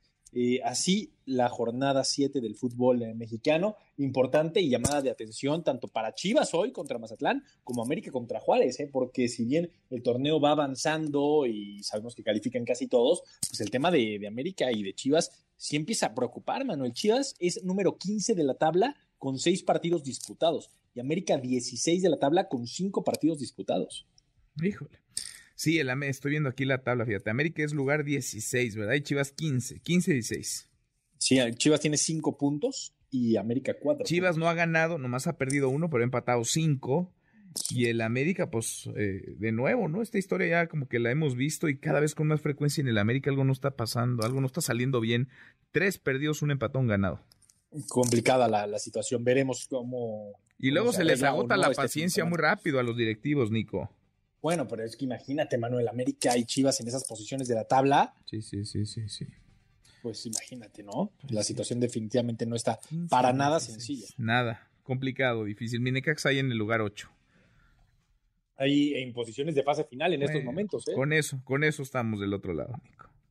Con eso te sientes tranquilo, Con satisfecho? eso estamos cómodos. Sí, con eso me siento bien. Bueno, eso es lo más importante. Oye, Manuel, regresa la Premier League, ¿eh? Ah, sí. Regresa la Premier League, la liga inglesa. Ya tenemos eh, buenos partidos de fútbol. Bueno, el Arsenal ya le está ganando 1 por 0 al Crystal Palace. Mañana el Leeds United contra el Wolverhampton. No va a estar todavía Raúl Jiménez, que se sigue recuperando, pero debutan los, los Lobos de, de Wolverhampton. El domingo tenemos el Manchester United contra el Brighton. Eh, veremos qué pasa con Cristiano Ronaldo. El tema de Cristiano Ronaldo, que se quiere ir del Manchester United, pero que al parecer nadie quiere a Cristiano Ronaldo, Manuel. Increíble, ¿no? ¿Qué cosa? ¿O por qué no lo quieren? Pues cuesta mucho, porque jugador, buen jugador, Yo indudablemente creo lo que es. su sueldo es muy alto, si esa es una razón, pero también me da la, la impresión de que ningún equipo está dispuesto a sacrificar todo su esquema para traer a Cristiano Ronaldo en estos momentos. A lo Pues mejor hace cinco años, seis años, sí podías armar un equipo alrededor de Cristiano Ronaldo. Hoy, a lo mejor ningún equipo está dispuesto a sacrificarlo. Mm, Bueno, bueno, bueno. Pues hay, hay mucho, mucho fútbol. Regresan las ligas de Europa. El fútbol mexicano ahí va en la jornada 7 o 16, según, según quiera Según lo verse. veas. Oye, ¿Fórmula 1 no hay? No, eh, tres semanas no vamos a tener Fórmula 1. Tres semanas no va a haber Fórmula 1, vacaciones. pero bueno, sí, es el, el parón veraniego. Así, así es. Oye, Manuel, por cierto, por anunciarse y por hacerse oficial el tema de Jorge Sánchez, ¿eh? El futbolista de las Águilas del América, al Ajax. Ya hay un acuerdo de palabras, solamente hay que firmarlo y que Jorge Sánchez sea nuevo futbolista del Ajax. Así que El está siendo Ajax. un equipo importante. Buen equipo, sí. Holanda, ¿no? Sí, Sí, sí, histórico y da buenas sensaciones, ¿no? Sí, porque habíamos visto algunos mexicanos yéndose a equipos de, pues, de segunda división o de la mitad de la tabla para abajo en ligas no tan relevantes, pero el Ajax es un, el Ajax es un buen equipo. Además, es un, es un equipo que, además de jugar muy bonito, acapara la atención de los técnicos y de los equipos grandes de Europa. Sin duda alguna, y ojalá que de cara al Mundial esto le ayude a Jorge Sánchez a consolidarse. Ojalá, ojalá. Nico, en un ratito más los escuchamos.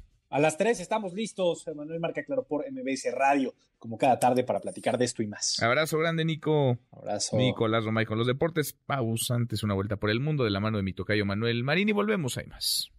La mejor liga de fútbol del mundo tiene una nueva casa. Paramount Plus es la casa de la Liga Premier con 380 partidos en vivo. Suscríbete ahora en paramountplus.com y comienza tu prueba gratis por 7 días. Paramount Plus, la nueva casa de la Liga Premier, presentó. La Liga Premier tiene nueva casa, Paramount Plus. Descarga ahora Paramount Plus y disfruta de 7 días de prueba gratis. A partir del 5 de agosto comienza a vivir la pasión del fútbol con más de 380 partidos en vivo de la Liga Premier. Entra a paramountplus.com y suscríbete ahora. La pasión del fútbol lo vives en Paramount Plus. Internacional. El presidente de Ucrania, Volodymyr Zelensky, rechazó las conclusiones del último informe de Amnistía Internacional, el cual asegura que tanto Rusia como Ucrania ponen innecesariamente en peligro a la población civil, en el caso del gobierno ucraniano, por colocar lanzamisiles en zonas residenciales, convirtiéndolos en objetivos militares. Es la voz de Zelensky. No hay ninguna razón, ni siquiera hipotética, que justifique cualquier tipo de ataque ruso a Ucrania. Publicar este tipo de informes manipuladores lo único que consigue es hacernos también responsables de la muerte de los ciudadanos.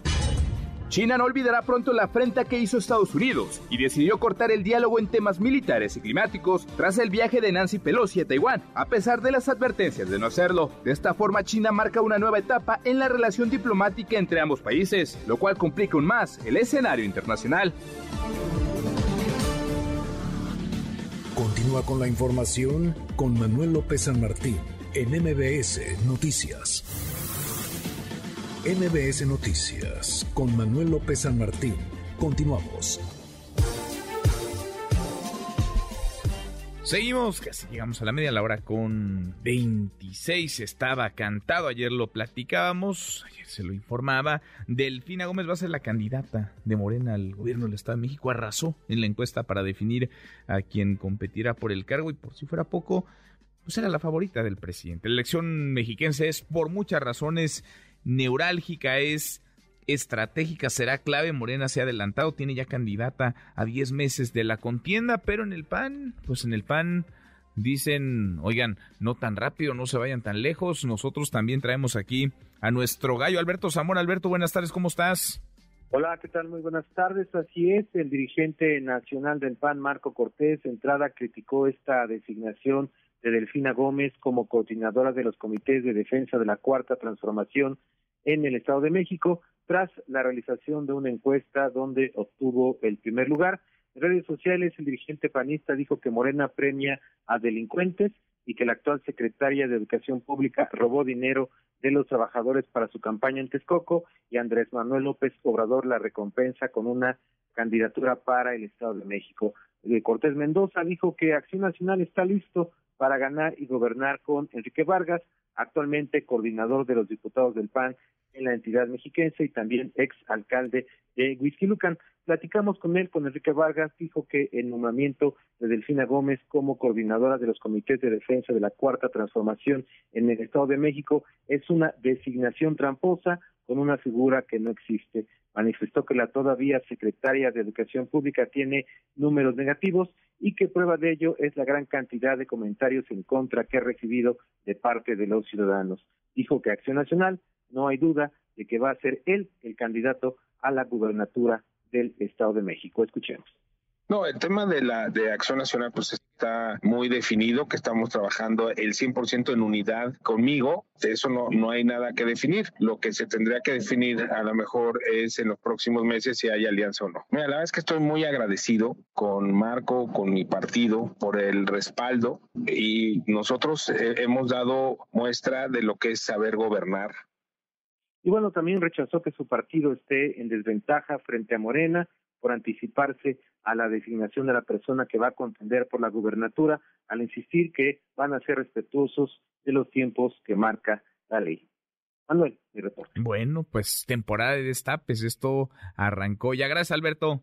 Gracias, buenas tardes. Muy buenas tardes. Entonces el PAN pone este nombre, el nombre de Enrique Vargas, se lo ha dicho varias veces de hace un buen rato, pero el PAN ahora lo dice con todas sus letras, lo menciona con todas sus letras, va a ser su candidato al gobierno del Estado de México. Morena, ayer lo platicábamos con Mario Delgado en estos micrófonos, Morena trae a Delfina Gómez, Delfina Gómez, la favorita, además del presidente López Obrador, que arrasó en la encuesta para definir a quién competirá por el cargo. Le agradezco estos minutos al diputado Enrique Vargas, legislador, coordinador del grupo parlamentario del PAN en el Estado de México, exalcalde de Whisky Lucan. Enrique, ¿cómo estás, diputado? Gracias. Manuel, ¿cómo estás? Muy buenas tardes a ti y a todo tu auditorio. Gracias por platicar con nosotros. Eh, ¿No están muy adelantados los tiempos como para andar en estas o ya era, pues, ahora, ahora o nunca, Enrique? Mira, eh, la verdad es que Morena lo que hizo con esta eh, encuesta amañada, una encuesta que realmente no refleja, no, no refleja los números que son, pues obviamente eh, Acción Nacional, mi jefe nacional Marco Cortés, decidió ya tomar la decisión de decir, en Acción Nacional estamos listos. Y así es, Manuel, estamos listos, seguimos recorriendo una y otra vez el Estado de México, los números son muy positivos, todos los estudios cualitativos, cuantitativos, antropológicos que hemos hecho en el partido, la verdad es que eh, nos ponen en números muy positivos y por eso fue la decisión de Marco de decir vamos para adelante. Ahora, tú te ves como, como candidato, aunque hay quien dice, ¿qué va a pasar con la alianza PAN-PRI-PRD? ¿Qué piensas? ¿Qué se ve en el horizonte? Mira, esto es eh, un trabajo que se tiene que hacer de, de, los partidos políticos, primero de saber qué es lo que quiere y qué necesita el Estado de México, para voltearnos y decirles, vamos a trabajar por ello, Vamos a trabajar para sacar adelante nuestro Estado de México y después, obviamente, que haya un eh, trabajo de saber si vamos en alianza y quién es el mejor posicionado. Nosotros no tenemos duda que los números son eh, muy positivos. Hay dos elecciones el próximo año, Coahuila y Estado de México, y en una alianza tiene que cabezar uno un partido y otro otro partido. ¿Qué dicen el... ¿Tú has platicado con el PRI? ¿Qué dicen el PRI? ¿Qué dicen el, en el PRD? ¿O eso le toca a las dirigencias, Enrique? No, eso lo, le, le tocan a las dirigencias. es que eh, obviamente yo estoy muy cerca de mi dirigencia nacional, pero ellos son los que tienen que llevar este trabajo en las mesas. Ahora, eh, tú tienes claridad de que quieres estar en la boleta qué números traes, digamos, con qué te presentas, con qué, con qué argumentos para, pues para esta carrera todavía falta un buen rato, estamos a casi un año de esa contienda, pero parece que estuviera a la vuelta de la esquina. Mira, los números que nosotros traemos como candidato, nombre a nombre, estamos ya tres puntos arriba de Delfina, nombre a nombre. Cambia sí cuando entra el tema con partidos, que ahí es, estamos en, en el tracking, estamos entre siete y nueve puntos abajo. Obviamente esos en los próximos meses se pueden ir subiendo sin ningún problema y en campaña más. Pero en los estudios cualitativos, en los cuantitativos, que son realmente lo que refleja lo que piensa la gente, la verdad es que nos va muy bien, muy en positivo. Nosotros ya demostramos lo que es saber gobernar. Bueno, nosotros ya demostramos lo que es tener un municipio seguro, que la seguridad pública es la exigencia número uno del país. Nosotros ya hemos demostrado que sí lo sabemos hacer. Y por eso en todos estos estudios que, eh, que, no son mediciones, que son completamente diferentes, pero es lo que sabemos qué dice el Estado de México, qué dicen los ciudadanos, y por eso salimos muy, muy echados para adelante. Bueno, va a ser una, una elección estratégica, neurálgica, por muchas razones. De entrada, porque el Estado de México concentra el padrón electoral más grande del país, pero también porque es una entidad, Enrique, donde nunca ha habido alternancia, es una entidad en donde siempre ha gobernado gobernado el PRI. Eh, ¿Qué, percibes de los, de los mexiquenses? ¿Qué percibes, digamos, en, el, en la idea de continuidad, de cambio? Porque, pues ahora con estos datos que nos compartes, tú y Delfina Gómez, a final de cuentas, pues no forman parte del, del PRI, no han estado nunca en ese, en ese partido. Es decir, parece que la alternancia pues, sería un asunto casi inevitable en, en, el Estado de México. A ver, ¿qué dice el Estado de México? Primero, está muy claro que Morena les falló. Eso es lo que dicen en los grupos de enfoques que hemos tenido, que Morena les falló a México. ¿Y por qué les falló? Bueno, todo lo que vemos todos los días, quitaron el seguro popular, la promesa de la gasolina a 10 pesos por la inseguridad. Dos, quieren que haya una alternancia eh, de gobierno para prepararnos para los próximos años, que es lo que yo he dicho. Necesitamos preparar al Estado de México para los próximos 30 años, para un mundo globalizado. Necesitamos preparar al Estado de México para que puedan venir inversiones de todas partes del mundo y poder vender todos los productos que tenemos y que hacemos en el Estado de México para todo el mundo. Necesitamos tener un Estado de México industrial, necesitamos tener un Estado de México en donde los empresarios vengan a invertir de todas partes del mundo y sacar al Estado de México a competir con el mundo. Tenemos todo para hacerlo. Si fuéramos un país, seríamos el país número 69 en el mundo. Y por eso tenemos que preparar al Estado de México para las próximas generaciones. Bueno, pues ya arrancó esta contienda, ya, ya inició, se había adelantado ayer Morena, hoy Marco Cortés pone tu nombre sobre la mesa, tú lo habías dicho desde hace tiempo en corto y también en voz alta. Enrique, vas por esta, por esta candidatura y vas por la gubernatura. Seguimos platicando en el camino, gracias como siempre. Gracias, Manuel, te agradezco muchísimo. Abrazo. Abrazo es Enrique Vargas, diputado, coordinador del grupo parlamentario del PAN en el Estado de México. Enrique Vargas que quiere ser quiere ser candidato, quiere ser gobernador. Ayer conversábamos con Mario Delgado, el presidente nacional de Morena. Ayer se da esta definición. Ninguna sorpresa, estaba cantadísimo. Delfina Gómez va a ser la candidata de Morena al Estado de México. Diez meses para la contienda, pero pareciera que ya inició. Segunda emisión. Manuel López San Martín, en MBS Noticias.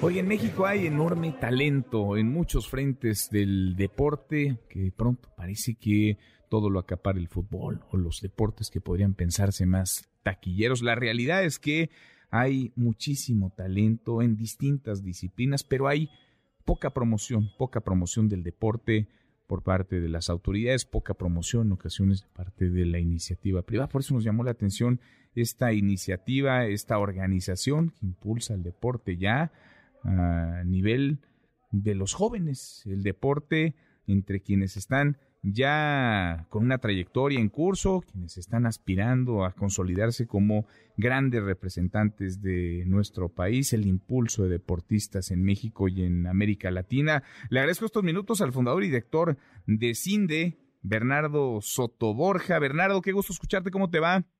Manuel, ¿cómo estás? Muy bien a ti, ¿qué tal? Bien, todo muy bien, muchas gracias. Y también está en la línea telefónica el boxeador mexicano que la está haciendo y le está haciendo en grande, Alan, el rey David Picasso. Gracias, ¿cómo estás, Alan? Hola, Manuel, muy bien, gracias. Al contrario, gracias por, por prestarnos eh, parte de tu tiempo para esto. Al contrario, oye, 22 años, tienes casi 22 años, ya dos veces campeón juvenil del Consejo Mundial de Boxeo en las categorías pluma y super gallo, con un buen récord además, porque traes 21 peleas ganadas, entiendo que varias de ellas, prácticamente la mitad por, por knockout. ¿Qué tan complicado ha sido llegar, Rey David, hasta donde estás, a tu corta edad y sin soltar un tema que a mí me llamó mucho la atención de tu historia, tus estudios, tu preparación académica? Sí, ha sido una carrera muy larga, complicada. Yo empecé a boxear cuando tenía siete años. Ahorita ya casi, no, hace apenas, hace pocos días cumplí 22 años. Entonces tengo más de la mitad de mi vida, dos terceras partes de la vida dedicadas al boxeo y a la escuela. Son dos de mis grandes pasiones. Eh, lo que quiero hacer en la vida lo estoy, lo estoy logrando y pues también es gracias a, personas como Bernardo, como eh, Cindy ahorita que me está apoyando porque el, hay demasiado talento en México pero falta a veces un poquito ese impulso, ese, esa pequeña ayuda de las personas. También por eso te agradezco a ti mucho, Manuel, por prestarnos este pequeño tiempo para, para darnos a conocer un poquito más.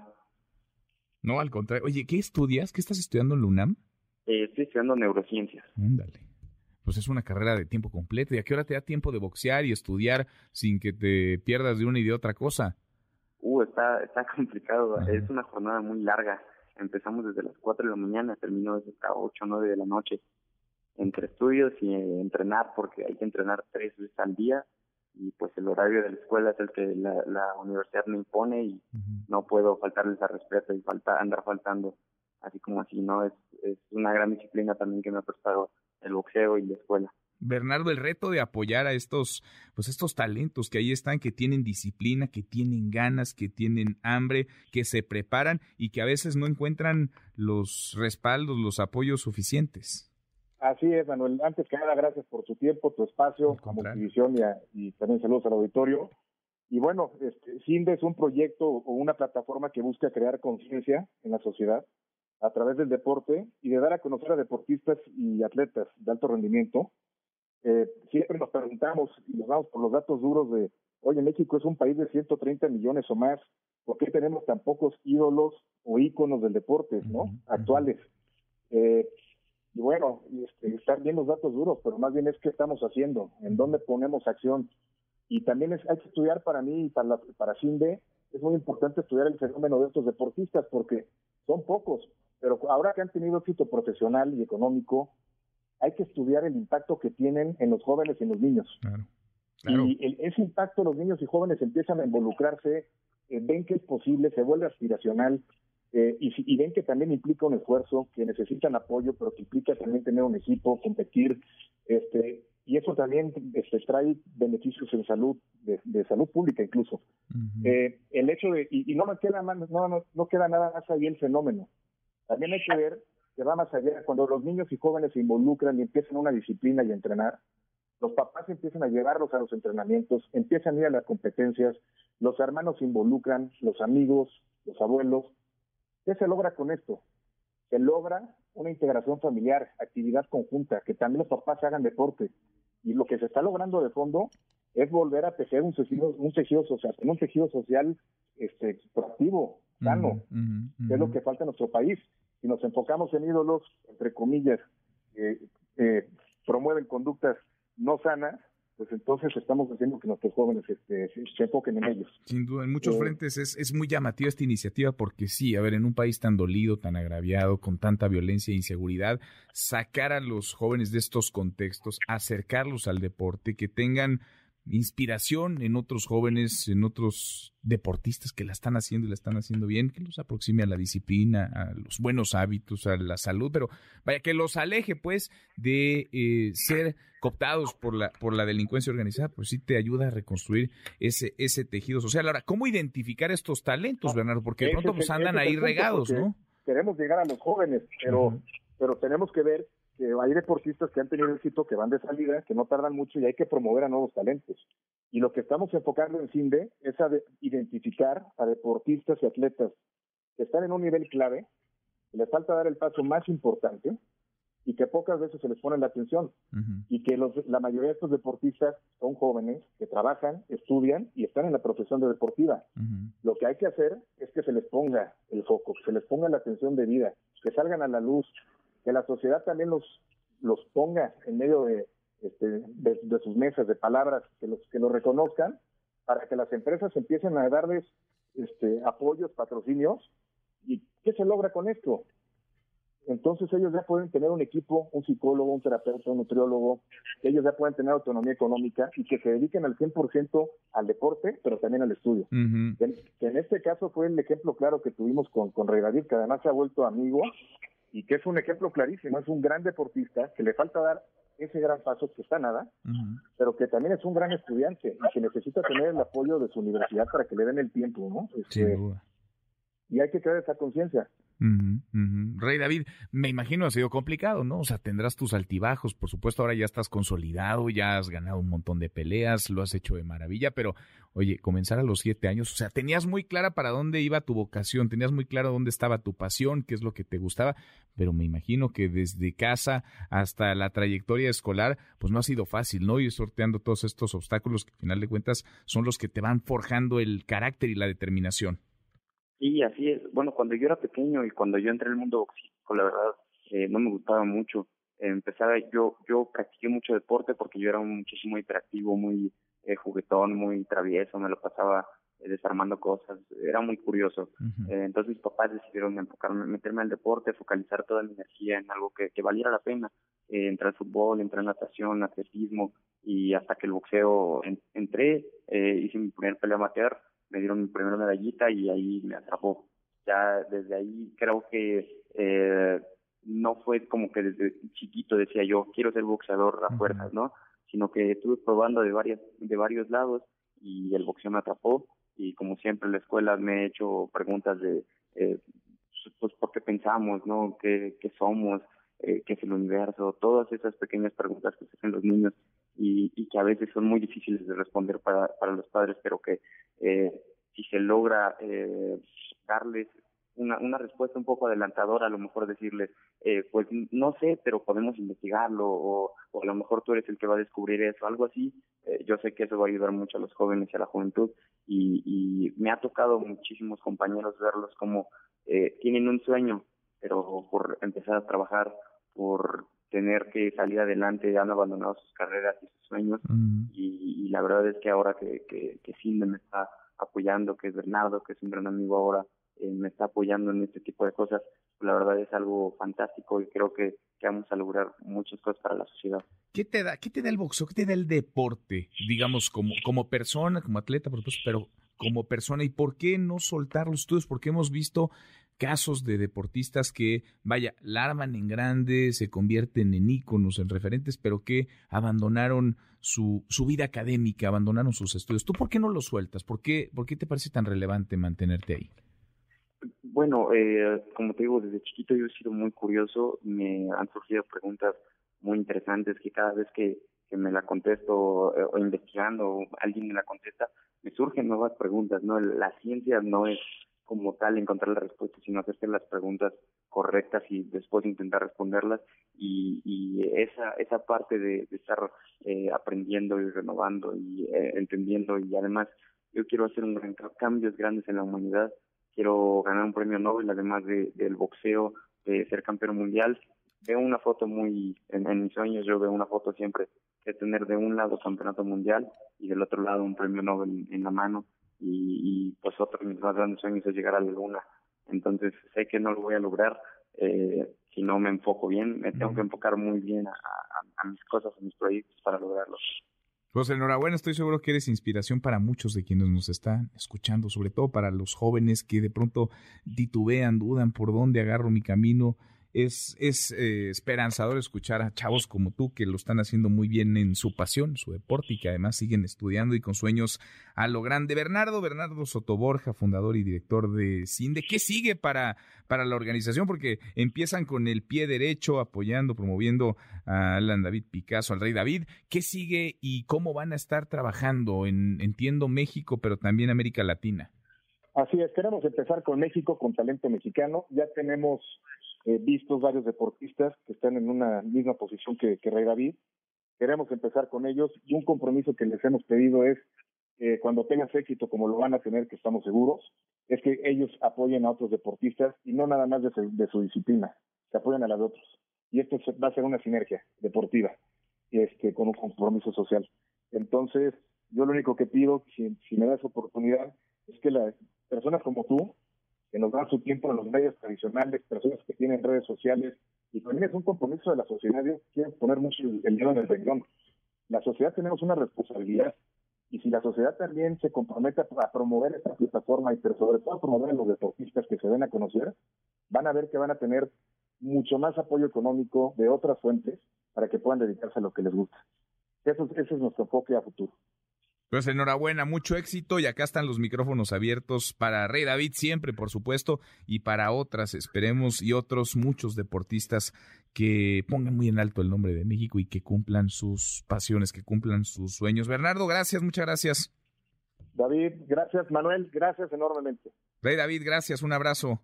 Muchas gracias, Manuel. Un abrazo. Gracias. mucho todo esto. A ustedes, al contrario, muchas gracias por contagiarnos de esta inspiración. Qué importante impulsar, promover el deporte, porque sí, eso te cambia la reconfiguración del tejido social. Ahora con 48, pausa, volvemos ahí más. Continúa con la información con Manuel López San Martín en MBS Noticias. Ya estamos de regreso. MBS Noticias con Manuel López San Martín. Continuamos. En MBS Noticias, la doctora Diana Cover. Diana, qué gusto escucharte como cada viernes. Diana Cover, experta en manejo de crisis. ¿Cómo te va? Manuel, muy buenas tardes. Muy bien, gracias. Muy buenas tardes. ¿cuántas veces, Diana, no hemos escuchado esto? No dejes para mañana lo que puedes hacer hoy y cuántas veces realmente lo ponemos en práctica, ¿no? Sí, Manuel, en realidad, ese, ese, como tú dices, ese refrán de no dejes lo que puede, ¿no? Para mañana o lo que puedes hacer hoy, propone que dejemos de procrastinar.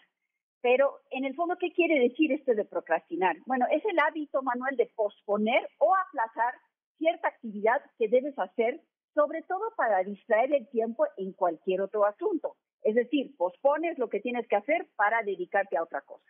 Y hace pocos años, Manuel, unos pocos años atrás, la palabra procrastinación no era conocida fuera del ámbito de la psicología.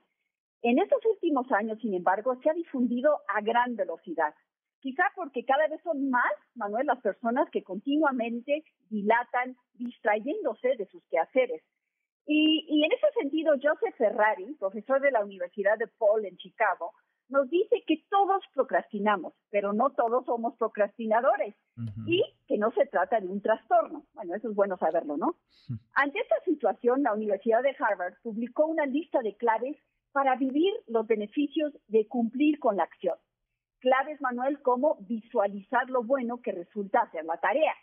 Por el otro lado, también ayuda muchísimo decirle a alguien lo que vas a hacer, porque de esa manera no, no quieres quedar mal con la otra persona, ya le dijiste que lo vas a hacer, por ende lo haces.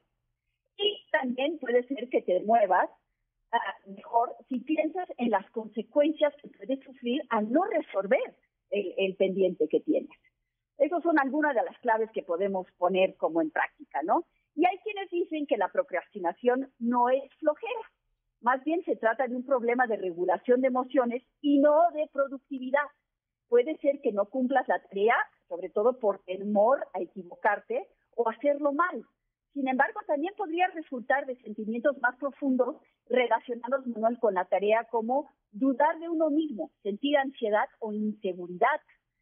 Y existe la opción de que la tarea en sí misma sea poco placentera, como tener que limpiar un baño sucio o trabajar en una larga y aburrida hoja de cálculo para el jefe. Y a nivel fisiológico, sabemos que cuando nos enfrentamos con un quehacer que nos hace sentir ansiosos e inseguros, la amígdala, parte del cerebro que funciona como detector de amenazas, percibe ese pendiente como una amenaza real a nuestra autoestima o bienestar.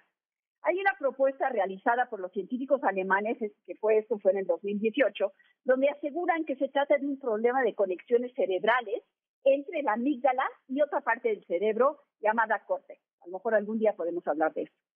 Y de todas maneras, por donde lo veamos, dejar de hacer los pendientes genera consecuencias y disminuye la autoestima. Que nos gane la diversión, ni la, que, vamos, que no nos gane la distracción ni la, ¿no? ni la diversión frente a la obligación. Y por último, Manuel, casi casi como un tip, pensemos en metas pequeñas, ya que es como, ¿no? Ya que es como ir pasito a pasito. Así avanzamos casi sin darnos cuenta y logramos combatir esta famosa procrastinación. No olvidemos que sea como sea, no hay peor tarea que aquella tarea que no se hace. Sin duda. El día a día y el hábito del día a día. Pues sí, tienes toda la razón. Diana, qué gusto escucharte. Acá nos encontramos la próxima semana. Manuel, muy buenas tardes. Muy, Buen fin de semana a todos. Igual para ti. Ya mero nos vamos, revisamos lo último de la información. En tiempo real. Consumidores de gasolina premium volverán a pagar IEPS a partir de mañana sábado. Claudia Sheinbaum promete un metro más rápido y con menos fallas con el proyecto Metro Energía. Registro Civil de la Ciudad de México alerta de página falsa para tramitar actas de nacimiento. MBS Noticias. Pues rechaza otorgar nueva suspensión contra obras del tren Maya. Con esto cerramos, con esto llegamos al final. Gracias. Muchas gracias por habernos acompañado a lo largo de estas dos horas, a lo largo de esta semana. soy Manuel López San Martín. Se quedan con Nicolás Romay, Radio Marca Claro. Nos vemos como todas las noches a las 10 por ADN 40. Es viernes, por fin viernes, es fin de semana. Pásela, pásela muy bien. MBS Radio presentó Manuel López San Martín en MBS Noticias.